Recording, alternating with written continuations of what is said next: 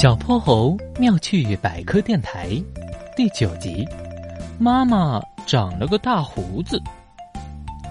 爸爸，快看，快看啊！妈妈长了个大胡子。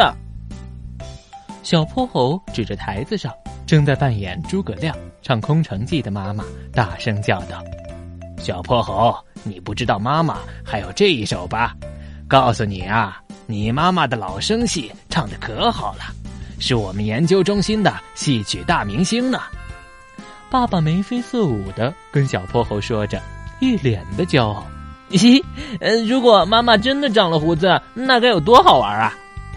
小泼猴脑袋里想着妈妈一边撩着胡子一边做饭的样子，忍不住咯咯咯的笑个不停。妈妈才不会真的长胡子呢，因为呀，妈妈是女人。他的身体里有一样东西是很少很少的，没有了这样东西，他就长不出胡子了。小泼猴眨巴着眼睛，一脸急切的表情看着爸爸，等待着他的答案。这种东西呀，叫做雄性激素。人下巴和嘴唇上的毛囊，也就是专门生长毛发的一些皮肤组织，对雄性激素特别敏感。他们一看到雄性激素来了，就会蹭蹭蹭的往外面长胡子。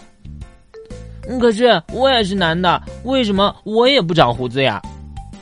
小泼猴一脸不解的跟爸爸说：“这是因为呀，雄性激素要等小男孩长大了，身体里才会长出来呢。”小泼猴这时忽然看着爸爸光溜溜的下巴，兴奋的拍起手叫道。